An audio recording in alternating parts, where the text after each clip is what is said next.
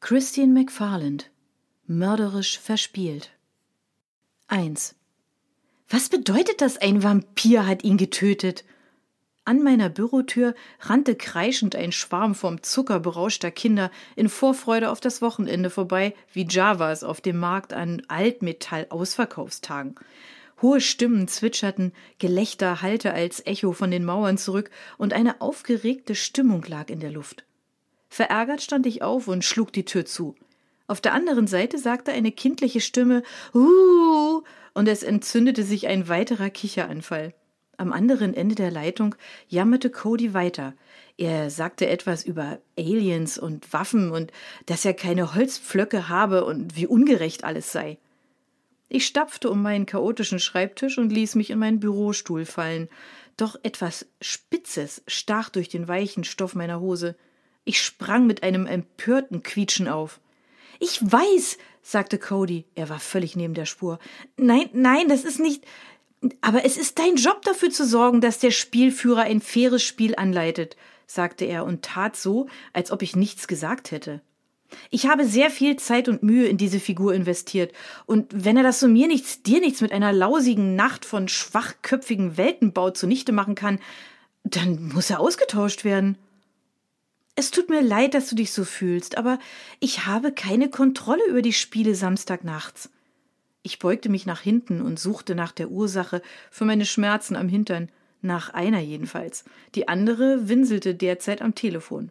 Etwas Leuchtendes ragte aus der Sitzfläche meines Stuhls. Du musst das mit deiner Truppe klären, wenn du ein Problem hast. Ich grub meine Hand in den Stuhl und suchte herum, bis ich meinen neuen Angstgegner herauszog. Es war ein winziges Zinnfigürchen, eine Frau in lächerlicher Rüstung. Sie hielt einen Speer, der so lang war wie ihr Körper, direkt in meine Po-Richtung. Ich blickte sie und ihre stolz zur Schau gestellten Möpse finster an. Dann schleuderte ich sie mit einem mitleiderregenden metallischen Klirren in die nächste Ecke. Zu mir zu kommen bringt gar nichts. Ich bin nicht deine Mom. Er stotterte. Aber, aber dir gehört der Laden. Du, du rufst diese Spiele ins Leben. Ich finanziere sie. Ich leite sie nicht. Und du bist ein großer Junge. Du schaffst das. Ich legte verärgert auf und ließ mich auf meinen Stuhl fallen. Ich verweilte dort nur kurz, bevor ich mich irritiert umsetzte. Ich trug immer noch den Anzug, den ich aus meinem Schrank zutage gefördert hatte, den, den ich für meinen Abschluss an der Wirtschaftshochschule gekauft und in der darauffolgenden Dekade nicht ausgetauscht hatte. Die Hose zog meine Unterhose so heftig nach oben, dass es weh tat. Genau das, was ich nicht brauchen konnte, wo ich mich sowieso schon so unwohl fühlte. Kleider aus meinen Zwanzigern zu tragen war auf jeden Fall ein Fehler. Zulassen, dass ein verwöhnter Spieler voller Komplexe mir auf die Nerven geht, war noch ein größerer. Vor meiner Bürotür hörte ich einen Chor pubertierender Stimmen zu einer Sinfonie von Erregung ansteigen. Meine Angestellten, Hector und Bailey hatten offenbar Gruppen für die Ziehung des Hexers gebildet. Die neuen Spielkarten waren heute Nachmittag eingetroffen, als ich frei hatte und so tat, als sei ich erwachsen. Die eingefleischten Fans waren vor mehr als einer Stunde eingetrudelt und warteten darauf, dass die Reihe an ihnen war, um irgendwelche Kartenstapel zu errichten und an einem Turnier teilzunehmen. In der Zwischenzeit versuchte ich mich daran zu erinnern, warum ich jemals gedacht hatte, es sei eine gute Idee, um das große Geld im grünen Einkaufszentrum Independence Square, dem Gebäude, das meinen Laden Ten Again beheimatete, zu konkurrieren.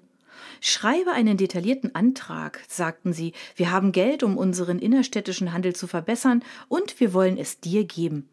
Es hatte damals alles so einfach geklungen, bevor mein Antrag zu einer Serie von Vertragsklauseln führte, die dann zu einer Präsentation vor dem kleinen Geschäftsausschuss der Stadt wurden und dann, tja, es war besser, über den Rest nicht weiter nachzudenken. Ich schaute auf meine gespannte Bluse hinunter, einfach um sicher zu gehen, dass auch alles ordentlich zugeknöpft war. Alles war in Ordnung. Ich stieß einen Seufzer aus, eine Mischung aus Erleichterung gepaart mit Bedauern. Gewiss, jetzt wollte meine Garderobe funktionieren. Einen Moment später vernahm ich einen dumpfen Schlag gegen meine Bürotür und hörte lautes Rufen, gefolgt von hektischem Klopfen und Hektors Stimme, die sagte Autumn, ich brauch dich hier draußen. Ich schloss kurz die Augen, dann zog ich meine Kostümjacke von der Stuhllehne. Der butterweiche Kaschmir und das kühle marineblaue Innenfutter in meinen Händen beruhigten meine überreizten Nerven. Ich nahm das teure Kleidungsstück, presste es auf meinen Mund und schrie. Das Jackett dumpfte meine Laute, mit Erfolg. Ich seufzte erleichtert auf. Ich schüttelte es aus und hängte es wieder über die Stuhllehne. Es wurde Zeit für die Tierfütterung. Ich öffnete die Tür, einen winzigen Spalt, und linste vorsichtig hinaus. Hector Tran, einer meiner Angestellten, drückte die Tür weiter auf, indem er einen Arm durch den Spalt schob, wie eine im Badezimmer eingesperrte Katze. Misstrauisch machte ich einen Schritt zurück. Was? Hilf mir! Er presste sein Gesicht an die Tür, seine Augen waren weit geöffnet und glasig. Ich kann mit denen nicht mehr mithalten. Ich öffnete die Tür ganz. Wir schaffen das, Hector. Das sind doch nur Teenager. Äh, nicht alle? Hector sah so aus, als wolle er sich an meine Schulter klammern und mich schütteln. Das sind erwachsene Männer da draußen. Einer trägt sogar eine Krawatte. Ach, mit dem werden wir auch fertig. Und Cody hat angerufen. Ich weiß, er hat auch mit mir gesprochen. Er sagt, du hättest seine Figur mit einem Vampir getötet. Im All gibt es keine Vampire, Hector. Es war kein Vampir. Er gehört einer Alienrasse an, die sich von menschlichen Körperflüssigkeiten wie dem Glaskörper ernähren und. Ah, Igitt! Ich hielt meine Hand hoch. Es ist mir egal, aber es klingt, als ob du die Figur explizit erfunden hättest, um ihn sterben zu lassen. Ich weiß, er ist anstrengend. Aber du kannst ihn nicht wie einen Aussätzigen behandeln, nur weil er nervt. Ich? Die anderen Spieler baten mich, ihn rauszukicken. Und das war die beste Methode, die mir in den Sinn kam. Ich seufzte und machte verzweifelte Schießbewegungen in meinen Händen. Ehrlich, überleg dir was Besseres, ja? Es gibt schließlich einen Grund dafür, dass du die Verantwortung trägst. Oh, zwing mich nicht, Bay für ihr Spiel einzusetzen. Ha, Bay hätte ihn schon in der ersten Woche sterben lassen und nicht nur seine Rolle. Ach, ihr, seid ihr bereit, die Kisten zu öffnen? Sie wurden schon geöffnet, der Mann im Anzug hat sie mit einem Brieföffner geöffnet. Den hatte er in seiner Socke. Darüber schaute ich geschwind hinweg und behielt mein beherrschtes Bossauftreten. Also gut, seid ihr dann bereit, die Ziehung zu starten? Sie haben sich wie Tiere um die Karten gestritten.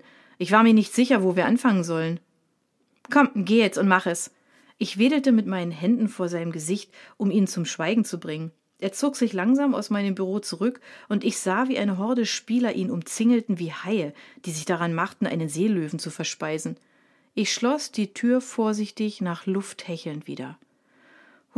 Die Notizen zu meiner Präsentation lagen auf einem verlassenen Stapel auf meinem Schreibtisch all die sorgfältige Recherche über Solarkollektoren und geothermales Heizen, die Fallstudie eines anderen historischen Gebäudes in White Lake, das umgestaltet wurde, um seine Versorgungswirtschaft zu modernisieren, sogar der Vorschlag eines Vertragsunternehmens, eine stärkere Belüftung zu installieren. So viel Arbeit. Und alles war vorbei, wie so viele Dinge. Nicht mit einem Knall, sondern mit einem nervösen Kichern. Aber bestimmt würden sie mich nicht von der Leitung meines Geschäfts abziehen. Nicht wegen so einer dummen Sache. Erneut klopfte jemand an meine Tür. Ah, ich brummte, schnellte herum und riss sie mit einem Ruck auf. Was? fauchte ich.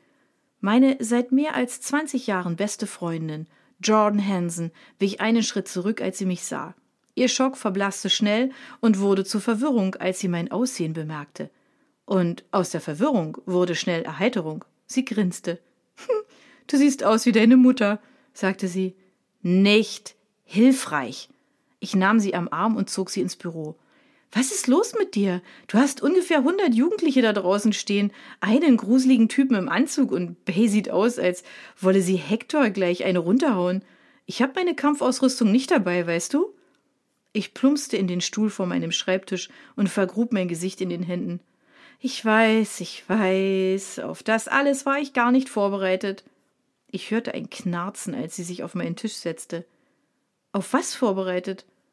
Ach, ich hatte doch heute diese große Präsentation vor dem Wirtschaftsentwicklungsausschuss und den Fördermittelkoordinatoren. Erinnerst du dich? Sie entscheiden sich diese Woche für den Finalisten der Fördergeldvergabe. Deshalb mussten wir alle unsere Pläne darlegen. Oh, stimmt. Ich blickte kurz zu ihr auf. Erinnerst du dich, als Angie Travers in der sechsten Klasse deine Kleider aus dem Schließfach gestohlen hatte und du deine Rede vor der Schülerverwaltung in deinen Gymnastikshorts und meinem geliehenen Unterhemd halten musstest? Du musstest deine Präsentation aber doch nicht mit heraushängendem Hinterteil halten? Nein, aber ich schluckte, mir fehlten die Worte.